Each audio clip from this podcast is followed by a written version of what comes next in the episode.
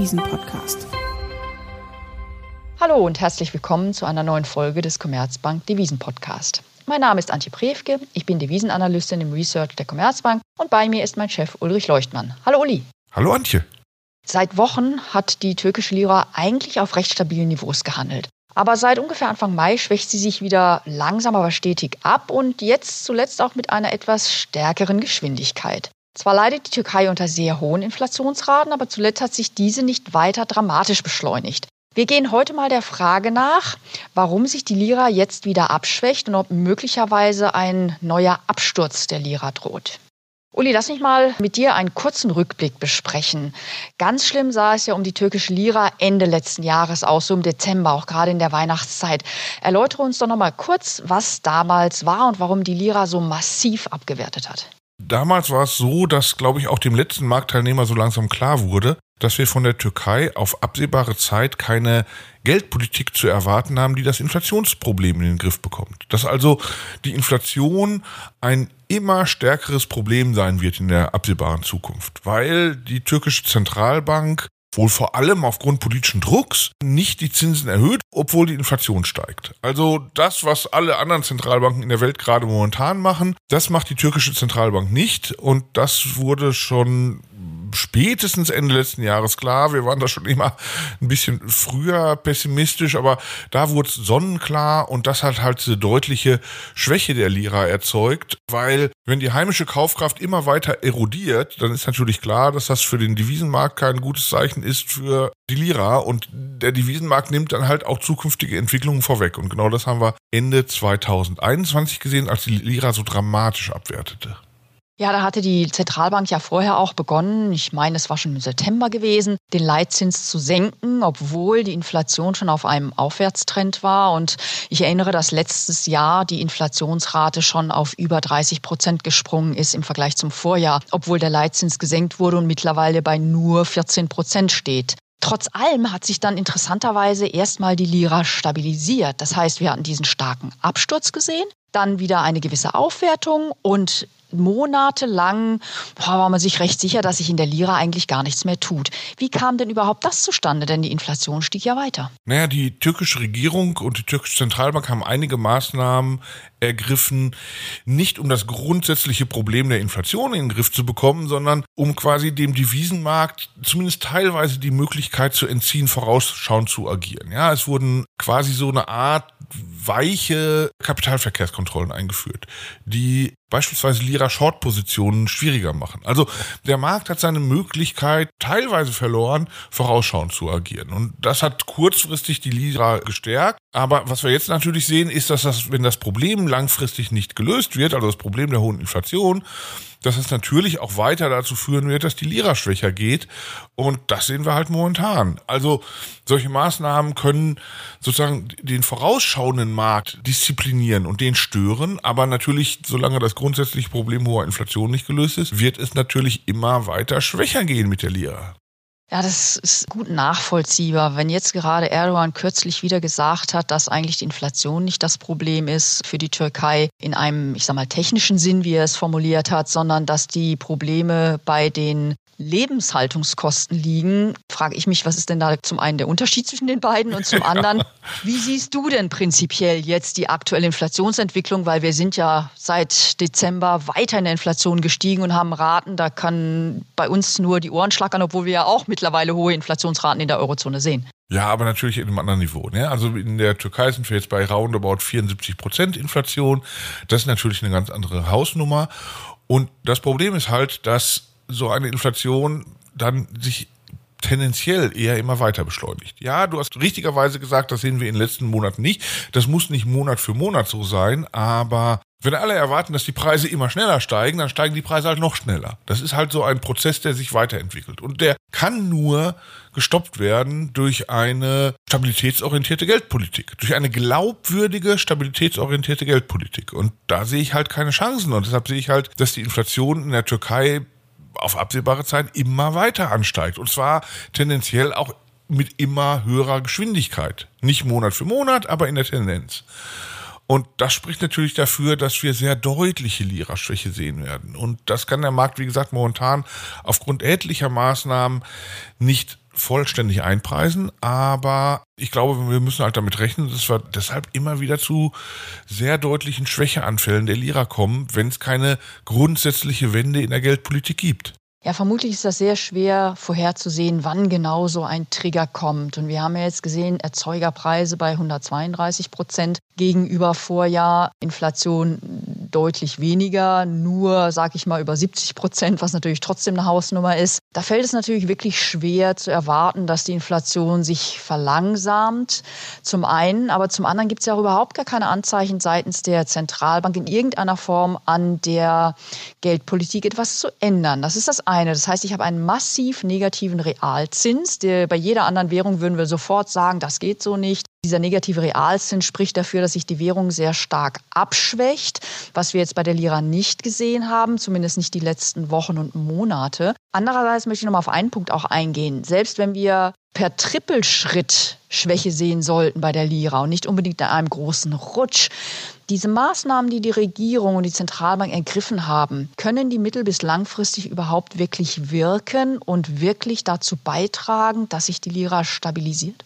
Nein, das glaube ich nicht. Weil solange du heimisch so eine hohe Inflation hast, solange jede Lira jeden Tag deutlich weniger wert wird in der Türkei, wird es über kurz oder lang nicht zu verhindern sein, dass die Lira auch am Devisenmarkt deutlich schwächer geht. Was verhindert werden kann, ist, dass der Markt jetzt schon zukünftige Inflation deutlich einpreist. Ja, aber die aktuelle Inflation, die wird immer weiter auf der Lira lasten. Und wenn es da keine Wende gibt, gibt es auch keine Wende im Abschwächungstrend der Lira. Ja gut, wenn ich jetzt eine Zentralbank habe, die mit 14 Prozent gegen eine Inflation angehen möchte, die bei über 70 Prozent liegt, was mache ich denn letzten Endes als Devisenhändler im Markt? Da kann ich doch nur davon ausgehen, dass zum einen ich eine schwächere Lira einpreisen muss. Und dann nochmal darüber hinaus, wenn ich eine schwächere Lira einpreise, heißt das doch auch, dass ich zukünftig die Inflation weiter beschleunigen müsste, zumal die türkische Wirtschaft eine sehr energieimportlastige Wirtschaft ist. Das heißt auch mit einer schwächeren Lira mehr bezahlen muss für beispielsweise Energieimporte. Also könnte das doch irgendwann zu einer Spirale führen. Ja, ja, wir sind schon in der Spirale drin. Nur ein Teil dieser Dynamik wurde Ende letzten Jahres herausgenommen, aber ansonsten geht diese Spirale immer weiter. Und auch die Inflationsspirale. Weißt du, und dann kommen halt auch noch Faktoren dazu, die das Ganze verschärfen. Also in der Türkei gibt es unabhängige Institute und unabhängige Beobachter, die glauben, dass die Inflation in der offiziellen Statistik unterschätzt wird. Ich will gar nicht sagen, ob die recht haben oder nicht, oder ob das türkische Statistikamt mit seiner Inflationszahl besser liegt als diese Beobachter. Der Punkt ist halt nur, dass solche Veröffentlichungen mittlerweile in der Türkei verboten wurden. Und das halte ich für ein Problem. Gar nicht, weil ich sage, diejenigen, die glauben, die Inflation wäre deutlich höher, haben recht, sondern weil das per Gesetz zu verbieten natürlich Zweifel an den offiziellen Inflationszahlen des türkischen Statistikamtes schürt. Ja, also wenn Widerspruch verboten wird, dann bestehen halt natürlich größere Zweifel daran, ob diese offiziellen Zahlen denn richtig sind. Und deshalb ist das, glaube ich, ein deutliches politisches Problem geworden. Den Inflationszahlen wird weniger getraut, weil eine öffentliche Diskussion über diese Inflationszahlen nicht mehr erlaubt ist. Ja, auch in Europa haben wir natürlich immer wieder Leute, die sagen, Eurostat würde die Inflationsentwicklung unterschätzen und dann kann man sich hier aber ansehen, wie macht Eurostat das? Ist diese Methode richtig oder falsch? Was wären andere Methoden? Was wären nach anderen Methoden dann die Inflationszahlen, die rauskommen? Hier kann eine Diskussion darüber stattfinden. Das heißt also, wir können die Inflationszahlen von Eurostat beurteilen. Deren Qualität, deren Ungenauigkeit, methodische Verfahren, sind die gut oder schlecht und können dann beurteilen, wie die Inflation ist. Das wird in der Türkei verboten und deshalb ist natürlich ganz klar, dass das Misstrauen in die offiziellen Inflationszahlen mehr und mehr wächst. Und das hat natürlich dann wiederum zur Folge, wenn ich den Gedanken aufgreife, dass ich als äh, Investor in der türkischen Lira natürlich zusehends Unsicherheit habe, ob nicht die Währung, in der ich investiert bin, sich noch schneller und noch stärker abschwächt und abwertet, als ich das im Prinzip schon befürchten muss. Weshalb sich natürlich dann auch wieder der Abwärtsdruck auf die türkische Lira beschleunigt. Kann ich das so sagen? Na, ich glaube ehrlich gesagt, es gibt gar nicht so viele Investoren, die noch in der Lira engagiert sind, zumindest nicht mehr, als sie sein müssen, gegeben die Möglichkeiten, die man hat, Lira Exposure momentan abzusichern. Also ich glaube, bei dieser Währungsentwicklung und dieser Inflationsentwicklung ist nur noch in der Lira drin, wer drin sein muss. Beispielsweise Inländer, denen es schwieriger gemacht wird, in ausländischen Währungen denominierte Anlagen zu halten. Es gibt also Marktteilnehmer, die nicht aus der Lira flüchten können. Alle anderen sind schon draußen, glaube ich. Und deshalb sehen wir halt auch nicht so eine dramatische, krisenhafte Abschwächung der Lira, sondern es geht so peu à peu und dann gibt es immer wieder Stabilitätsphasen, weil diese normale Marktdynamik halt nicht funktioniert. Aber solange das Grundproblem nicht gelöst ist, nochmal, wird sich an der Lira Abwertungstendenz, glaube ich, nichts ändern. Gut, dann lass mich nochmal bitte auf zwei Faktoren eingehen. Das eine ist, du hattest eingangs gesagt, wir haben diese verschiedenen Maßnahmen seitens der Regierung und seitens der Zentralbank, eine sogenannte Liraisierung der Wirtschaft und des wirtschaftlichen Lebens voranzutreiben. Man versucht, die ja, heimischen Investoren, die Bevölkerung wieder zurück in die Lira zu bringen. Man gibt teilweise Ausgleichszahlungen, wenn die Investoren oder auch die heimische Bevölkerung ihre Devisen umtauschen in türkische Lira und die dann als Einlagen dort halten, das kostet den Staat und auch die Zentralbank sicherlich eine Menge Geld. Wie siehst du denn das in Bezug auf die zukünftigen wirtschaftlichen Aussichten? Denn letzten Endes muss ja auch das irgendwann von irgendjemandem bezahlt werden. Das Haushaltsdefizit dürfte doch steigen. Ehrlich gesagt, das ist ein Problem, aber das halte ich gar nicht für das wichtigste Problem. Das wichtigste Problem ist, dass wenn eine Währung immer weiter an Wert verliert und immer schneller an Wert verliert, wie es die türkische Lira zweifelsohne tun muss bei dieser Geldpolitik, dann kommt ein Staat irgendwann an die Grenze seiner Möglichkeit, sein Geld als Zahlungsmittel durchzusetzen. Ja, das haben wir in Hyperinflationsphasen natürlich am offensichtlichsten gesehen. Ne?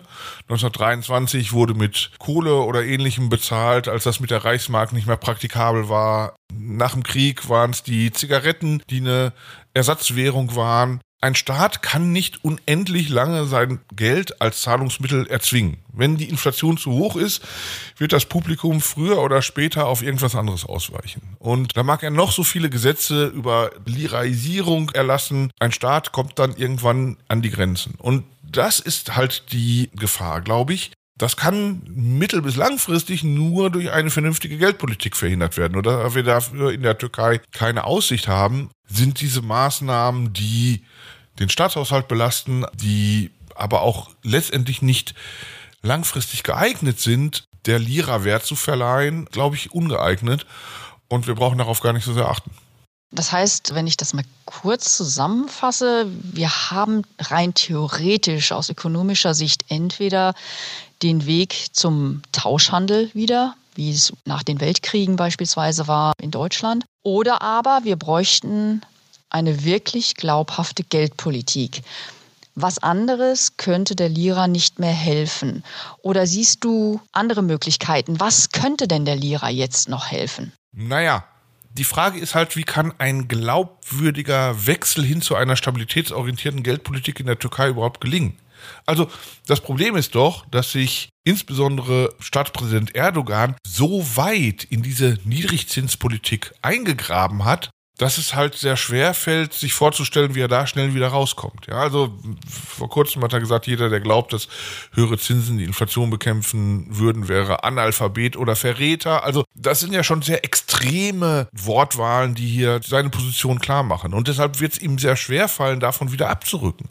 Und selbst wenn es wie 2018 dazu kommen würde, dass es kurzfristig dann doch deutliche Zinserhöhungen geben würde, haben wir doch aus der Vergangenheit gelernt, dass die immer nur sehr kurzfristig sind und dann auch wieder zu früh und zu schnell zurückgenommen werden. Also wie ein glaubwürdiger Wechsel der Geldpolitik in der Türkei gelingen soll, ehrlich gesagt, vielleicht bin ich zu fantasielos, aber da fehlt mir die Vorstellungskraft. Und das bedeutet letzten Endes unsere eingangs gemachte Feststellung, egal wie schnell es geht, die Lira wird erstmal auf einem Abwärtstrend bleiben.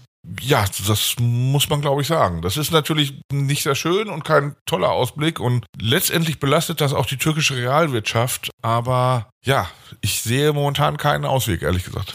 Dann hätte ich noch einen letzten Punkt. Du hast die Realwirtschaft angesprochen. Letzten Endes ist die Türkei doch ein sehr interessanter Investitionsstandort für das Ausland. Wir haben eine hochgebildete Bevölkerung dort, wir haben hohe Standards. Könnte das denn, also diese Schwäche der Lira und diese Unsicherheit, die dort herrscht, auch bezüglich der offiziellen Handhabung, was eben Währungen anbelangt, könnte das nicht mittelfristig auch diesen Investitionsstandort Türkei schwächen? Ja, das ist der eine Punkt. Also so eine hohe Inflation erzeugt halt Unsicherheit im Wirtschaftsverkehr. Ja, also wenn ich keine Möglichkeit habe, das Transaktionsmittel, das ich ja immer mal wieder für eine Zeit beiseite legen muss, im Wert zu erhalten, dann fallen mir Transaktionen schwerer und das beeinflusst die Wirtschaftstätigkeit insgesamt belastet sie. Wichtiger ist vielleicht aber noch die politische Komponente. Also durch hohe Inflation werden Sparvermögen vernichtet. Und das ist typischerweise für insbesondere so eine Mittelschicht einer Gesellschaft natürlich eine desaströse Sache. Ja, also die Armen sparen nicht, die Reichen sparen vielleicht mehr in Häusern, Grundstücken etc., die von der Inflationsentwicklung nicht betroffen sind. Aber diejenigen, die in Geldeinheiten sparen, die Sparbücher haben, festverzinsliche Wertpapiere etc., die werden halt durch eine Inflation ärmer gemacht. Und das ist typischerweise für eine Gesellschaft keine gute Entwicklung. Und diese politische Komponente, die daraus erwächst, macht mir ehrlich gesagt noch mehr Sorgen als die ökonomische. Dann lass mich zusammenfassen, was wir herausgearbeitet haben. Wir gehen davon aus, dass aufgrund der Tatsache, dass eben die hohe Inflation nicht mit entsprechenden Leitzinserhöhungen bekämpft wird, die Lira weiterhin auf einem Abwärtspfad bleibt. Wie schnell der sein wird, ist schwer zu sagen. Das kann langsam und stetig sein, das kann aber auch immer mal wieder mit Sprüngen passieren. Die wirtschaftliche Komponente ist wichtig und könnte in Zukunft eben die wirtschaftliche Situation in der Türkei belasten. Aber wir haben eben auch noch die politische Komponente, die ebenfalls ein Risiko für die Zukunft der Türkei und der türkischen Wirtschaft ist. Habe ich das richtig zusammengefasst, Uli? Ja, so würde ich das sagen. Wenn Ihnen unser Devisen-Podcast gefallen hat, dann abonnieren Sie ihn doch gerne auf den gängigen Plattformen wie beispielsweise Spotify oder iTunes. Sie finden alle wichtigen Informationen in den Show Notes und dort nehmen wir auch gerne Feedback, Kritik oder Anregungen entgegen. Bald beschäftigen wir uns an dieser Stelle wieder mit einem wichtigen Thema für den Devisenmarkt. Bis dahin Ihnen allen, liebe Zuhörerinnen und Zuhörer, eine gute Woche und auf Wiederhören.